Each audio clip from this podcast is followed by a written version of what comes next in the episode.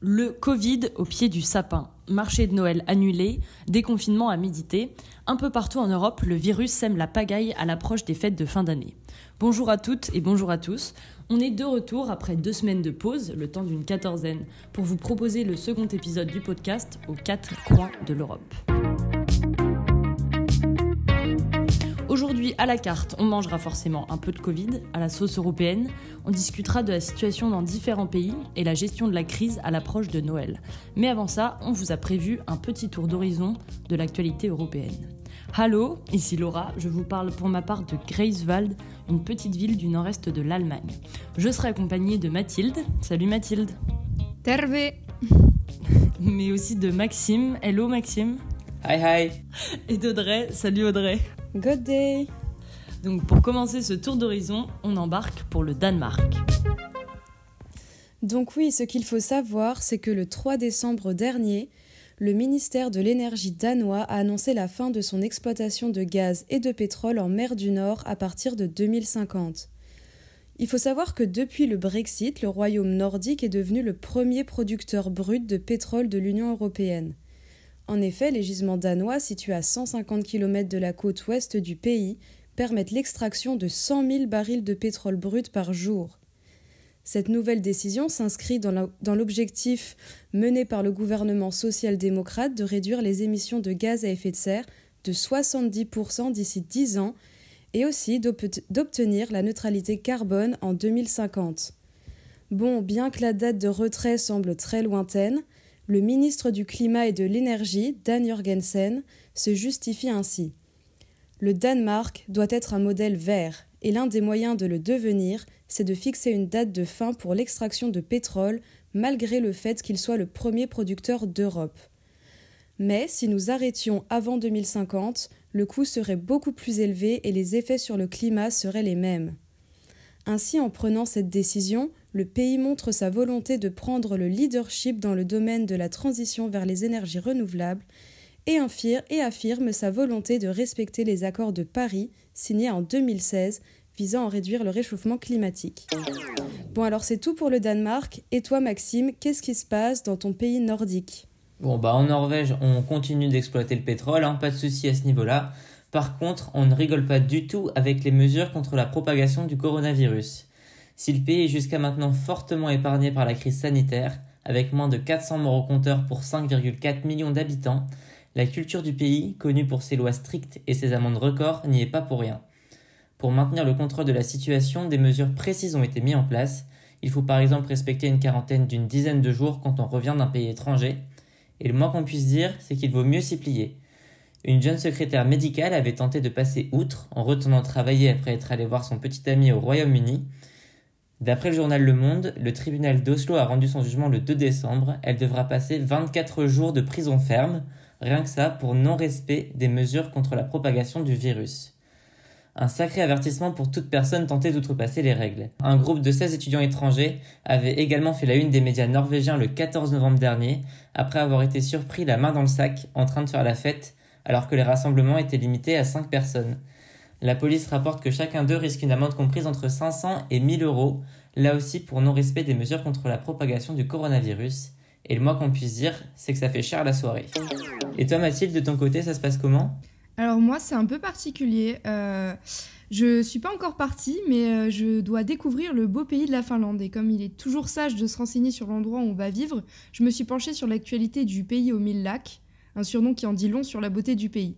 Enfin, j'espère. Euh, comme un peu partout dans le monde, les principales actualités tournent autour du coronavirus et la Finlande ne déroge pas à la règle. Avec une gestion exemplaire de la crise sanitaire, la Finlande compte le taux d'infection le plus bas d'Europe. Et ce n'est pas un hasard puisque c'est aussi le pays le plus prompt à prendre des décisions directes.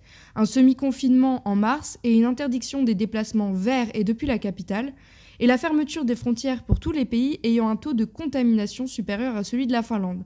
Alors pour vous donner un exemple, pour le moment en Europe, seules les personnes en provenance du Vatican sont autorisées sans quarantaine sur le territoire finlandais. L'utilisation massive de l'équivalent de l'application Tous Anti-Covid et la confiance que les Finlandais vouent à leur gouvernement ont aussi beaucoup joué. Et malgré cela, les Finlandais ne sont pas à l'abri des restrictions, puisque depuis le début de décembre, des nouvelles mesures ont été prises à Helsinki et d'autres grandes villes. Les rassemblements de plus de 10 personnes sont interdits. Tous les espaces publics non essentiels sont fermés, les espaces culturels le sont également, et pareil pour les centres de sport. Donc toutes les classes euh, du secondaire sont à présent aussi faites en distanciel, et seules les bibliothèques restent ouvertes sous condition du port du masque bien évidemment. Et ces restrictions, elles sont valables jusqu'au 18 décembre et seront reconduites si aucune amélioration n'est visible. Alors moi forcément j'espère que de tout cœur que les choses se tassent pour ma mobilité, mais j'ai bon espoir puisque la Finlande est aussi l'un des premiers pays à proposer les vaccins à sa population et le tout gratuitement dès le 26 décembre. Bon alors et toi Laura, comment ça se passe euh, en Allemagne? Alors, euh, en Allemagne, il y a une nouvelle, un peu une breaking news. Ce sont près de 12 800 francfortois qui ont été dimanche dernier priés d'évacuer leur domicile le temps d'une opération assez inhabituelle. Et oui, le temps de désamorcer une bombe britannique de plus de 500 kilos datant de la Seconde Guerre mondiale. La bombe a été retrouvée jeudi sur un chantier de construction dans le quartier de Gallus, à l'ouest de Francfort. La bombe a été désamorcée sans incident en moins de deux heures, mais un périmètre quand même de 700 mètres avait été établi en prévention des dégâts qu'aurait pu causer l'engin s'il avait explosé. La circulation de certains trains a même été déviée, voire reportée. Cependant, pas de panique dans les rues de la ville, car c'est un exercice assez euh, habituel pour la population. Et oui, en effet, en 2017, la découverte à Francfort d'une bombe de 1,4 tonnes avait provoqué l'évacuation, attention, de 65 000 personnes. C'est la plus grande opération d'évacuation en Europe depuis 1945. L'Allemagne demeure encore jonchée de bombes qui n'ont toujours pas explosé 75 ans après la fin de la guerre. Outre l'anniversaire du Covid dont on fête maintenant les 1 an, en ce mois de décembre, est particulièrement symbolique pour l'Allemagne et la Pologne. On fête en effet les 50 ans des relations germano-polonaises à travers le traité de Varsovie. Le 7 décembre 1970, Willy Brandt, chancelier de l'époque, s'agenouille devant le mémorial des morts du ghetto de Varsovie où furent entassés 450 000 juifs. Ce geste appelé Kniefall von Warschau surprit beaucoup mais contribua considérablement à l'image du chancelier et à celle de la RDA. Le président polonais Andrzej Duda a rendu lundi hommage au chancelier Brandt qui, par son geste, demandait pardon pour les crimes commis par l'Allemagne nazie. Donc Noël Covidé, et oui, après avoir résisté à la chaleur de cet été et même de ce mois de novembre le plus chaud jamais enregistré à l'échelle mondiale, le Covid s'immisce aussi dans nos fêtes de fin d'année.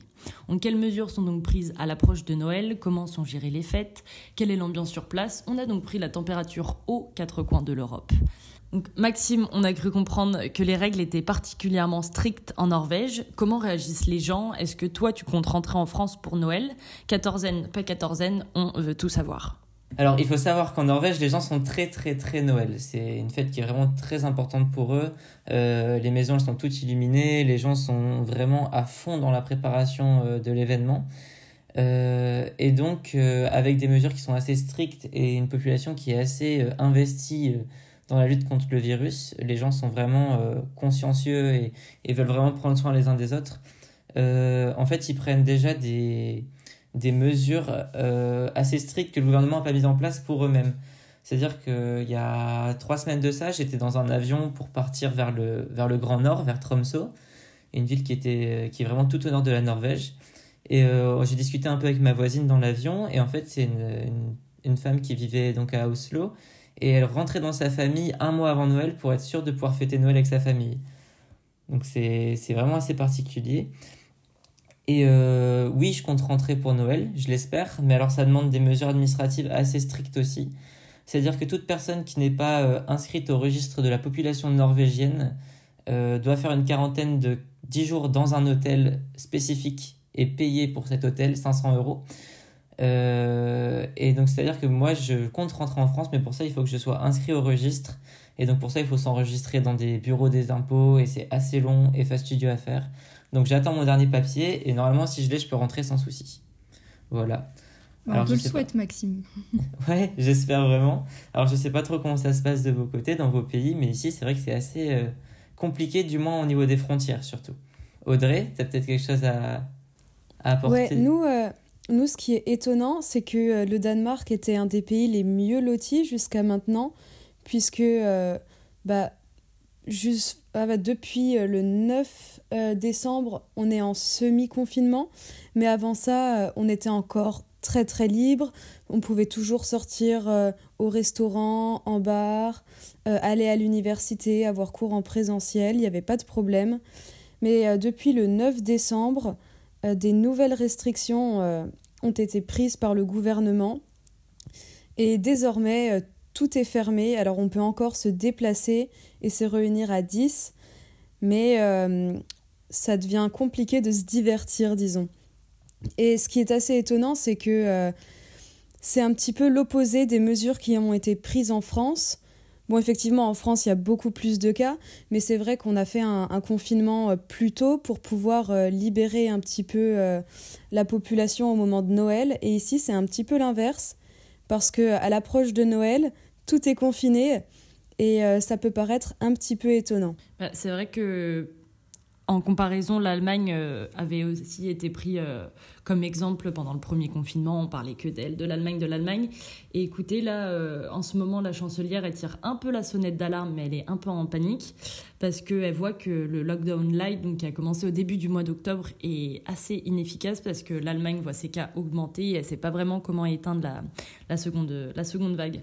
Et c'est vrai qu'on a beaucoup comparé la France avec l'Allemagne en avril parce qu'il y avait plus de tests, il y avait plus de places, il y avait plus d'argent dans les hôpitaux et euh, le fédéralisme allemand aussi avait l'air euh, avait l'air bénéfique pour lutter contre la, pandémie. Mais en fait, aujourd'hui, ça semble un peu le contraire parce que Merkel a du mal à, unifier le pays et prendre des restrictions communes, car en fait, chaque euh, land, c'est comme une région de l'Allemagne, gère la crise un peu comme il l'entend. Il y a des présidents de, de land, et donc c'est assez compliqué de d'unifier tout, le pays et de, de prendre des, des restrictions communes, quoi et lors d'une session même vidéo du groupe parlementaire CDU ou CSU auquel elle appartient. Elle a dit qu'on parlait beaucoup trop des stands de vin chaud et trop peu des infirmières et des soignants, donc euh, ce qui présage quand même de passer l'hiver avec des mesures euh, supplémentaires, ce qui n'est pas sans altérer forcément l'ambiance de Noël, qui est déjà un peu au point mort quand même, sans, sans marché, sans... Il y, a, des illuminations, c'est sûr, toujours. Il y a le sapin sur la place du village, mais euh, mais il n'y a pas beaucoup de monde dehors, quoi ça va être quand même un Noël euh, vraiment particulier. On en parle aussi en France. Euh, c'est le mot qui revient. C'est un Noël particulier, c'est le mot. Euh, je pense que ça va être le cas pour tous les pays au final. Donc, on parle d'être mal loti. moi, je suis restée en France, donc je vois les gens autour qui se plaignent comme des bons Français. Mais en fait, on va tous dans toute l'Europe, dans le monde entier, en fait, se retrouver avec un Noël particulier. Donc, est-ce que ce serait pas mauvais de pouvoir relativiser? Euh, ce qui est étonnant ici euh, au Danemark et ce qui est assez différent euh, de la France, puisque comme tu le disais, Mathilde, les Français se plaignent beaucoup. Ici, oui, les, les, Danois ont l'air de plutôt bien prendre les restrictions et les règles et de les suivre. je pense que, que c'est principalement dû aussi à une grande confiance qu'ils ont dans leur gouvernement. Mais c'est vrai que ils, ne rechignent pas à suivre les règles, à prendre leur distance et font attention parce que, comme le disait Maxime pour la Norvège, peut-être que c'est une mentalité euh, nordique, mais euh, ils essayent de se protéger les uns les autres et euh, ils font attention. Pour eux, c'est important de bah, pas seulement de, suivre les règles, mais aussi de protéger leur famille et de pas prendre de risques inutiles. Ouais, non, mais puis en Norvège, il y a un truc qui est assez impressionnant, c'est que il y a un pacte de confiance entre le gouvernement et les habitants. C'est-à-dire qu'on on, on, je parlais un petit peu de ce que faisait la police pour euh, dissuader les gens de euh, pour dissuader les gens tout simplement d'aller à l'encontre des règles. Mais euh, les contrôles sont quand même relativement rares. C'est-à-dire que il faut porter le masque dans le dans le tram. Mais si tu le portes pas il y a personne qui va venir te voir pour te dire que tu portes pas ton masque. C'est-à-dire que les Norvégiens se font confiance et ils, ils prennent il y a vraiment cette notion de confiance envers le gouvernement, de, confiance envers les règles qui sont établies et pourquoi elles sont établies. Et c'est quelque chose qu'on ressent vraiment par rapport à la France, c'est-à-dire qu'on ne met pas en cause l'action du gouvernement, en tout cas pas, au point de, de la France. Et moi, ça m'a impressionné de voir à quel point euh, on pouvait être euh, investi en France dans notre euh, action de critique envers notre gouvernement. Euh, qui est pas du tout la même que celle de chez nous et qui est beaucoup plus stable ici en tout cas.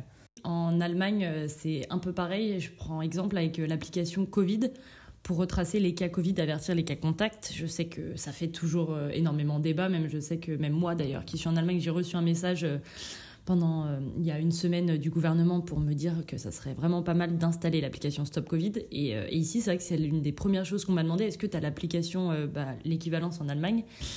Et c'est vrai que c'est assez bizarre de voir qu'une application euh, similaire se fait absolument pas polémique euh, dans un pays étranger. Elle a été lancée en, avril et donc elle signale la proximité des personnes infectées via le Bluetooth du téléphone.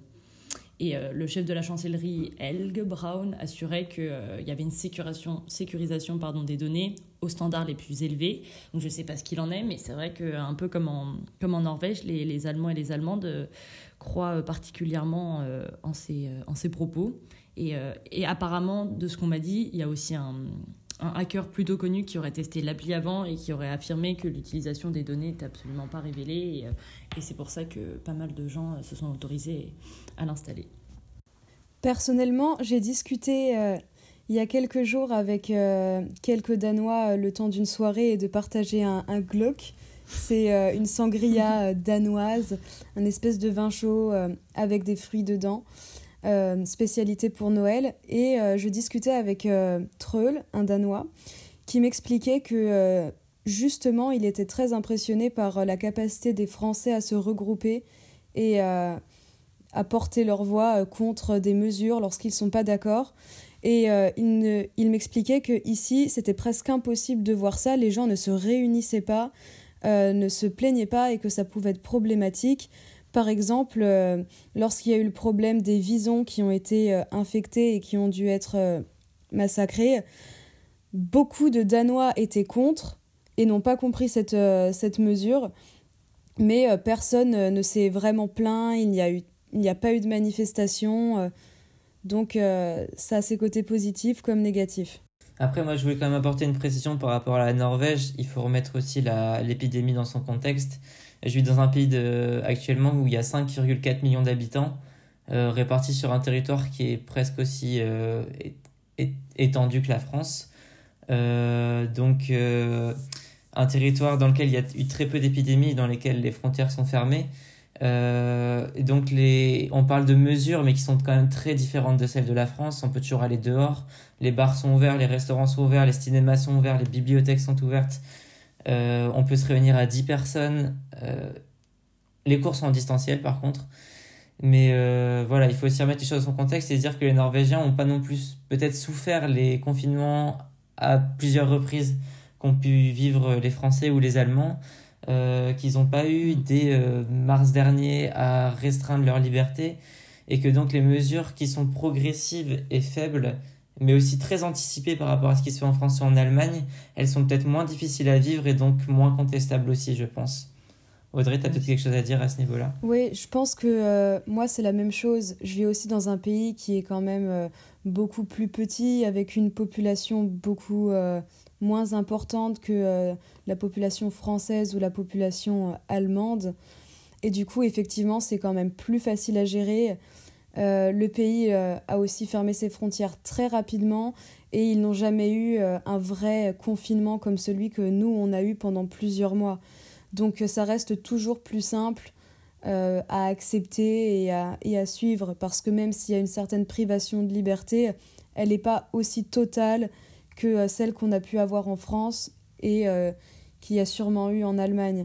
Donc effectivement, le problème de la, de la contestation, il est aussi moins important. Ah et puis il y a un meilleur suivi des clusters aussi. On arrive à tracer les cas, à tester la population à grande échelle, euh, ce qui est peut-être plus difficile à mettre en place euh, en France ou en Allemagne. Moi justement, pour rebondir sur tout ça, j'ai demandé euh, leur avis aux Français. Je pensais que ça serait peut-être un peu intéressant de savoir ce qu'ils en pensaient, particulièrement sur les, les, mesures qui sont prises par, pour, pour Noël, euh, en les comparant à certains autres pays comme euh, par exemple la Belgique ou le Canada. Je vous laisse découvrir ça. Avez-vous un avis sur les mesures qui ont été prises euh, pour Noël en temps de Covid? Tant qu'on peut se déplacer, le faire un peu en famille, même si c'est un nombre limité, bon, ça peut encore passer. Mais écoutez, je pense que c'est pas une mauvaise chose. Après, il faut, faut quand même rester un petit peu flexible là-dessus. 10 personnes, ça me semble correct. après, est-ce que c'est une valeur qui est, qui est réelle? Je ne sais pas. Il faut se poser les bonnes questions. Si euh, les personnes font deux repas, voire trois repas, et qu'ils invitent 10 personnes différentes à chaque fois, au final, euh, le virus va autant circuler que s'ils avaient fait un seul repas avec 30 personnes. C'est la question qui, que je me pose actuellement. Ce que j'en pense, que c'est dommage pour Noël, c'est dommage pour tout le monde, mais c'est peut-être indispensable pour que la Covid ne, ne gagne pas. Le Premier ministre du Québec, François Legault, a tout simplement décidé d'annuler euh, les fêtes de Noël. Qu'est-ce que vous en pensez? Euh, ça c'est compliqué. hein. Après, euh, je pense qu'actuellement on a besoin de se retrouver avec nos proches quand. Ça fait assez longtemps que ça dure, mais je pense qu'actuellement les Français ont besoin de se retrouver en famille pour récupérer un peu de force et de, et de bon moral. Bah, je pense que il faut pas annuler Noël parce que il y a la magie Noël avant tout et il y a les enfants aussi. euh. C'est pas possible d'annuler Noël. c'est euh, ancestral, c'est sans parler de religieux. On peut pas annuler Noël. L'infectiologue belge Frédéric Jacobs propose de reporter Noël à l'été prochain. Qu'est-ce que vous en pensez? Euh, bah, je trouve que c'est totalement nul. Voilà, je suis, j'ai pas d'autres mots. et je trouve ça nul parce que Noël c'est euh, c'est à Noël, c'est en décembre, c'est en hiver, euh, quand il fait froid. Enfin, en été, euh, je trouve que c'est pas c'est pas du tout logique pour moi. Euh, ce n'est pas envisageable de. C'est soit on, soit on supprime Noël cette année, mais on ne peut pas décaler Noël. Noël c'est une fête d'hiver chez nous, Euh, donc euh, non, c'est pas possible. J'ai entendu parler de ça, bon, c'est c'est idiot. Enfin, pour moi, c'est idiot. On annule, on annule, mais euh, l'été, bon, Noël, c'est quand même une signification au départ. Même si on n'est pas forcément croyant, euh, c'est quand même une, euh, une tradition en plus. Et voilà, quoi. En été, moi, je trouve ça un peu ridicule. Merci beaucoup à toute l'équipe des quatre coins de l'Europe. Merci à Mathilde, merci à Audrey, merci à, à Maxime en Norvège. Et euh, on espère euh, que Mathilde, toi, tu pourras partir euh, très bientôt parce que tu es toujours coincée dans, dans le Nord. Et on vous retrouve dans deux semaines pour le troisième épisode du podcast Les quatre coins de l'Europe. En attendant, passez de bonnes fêtes de Noël confinées et à bientôt. À deux bras Au revoir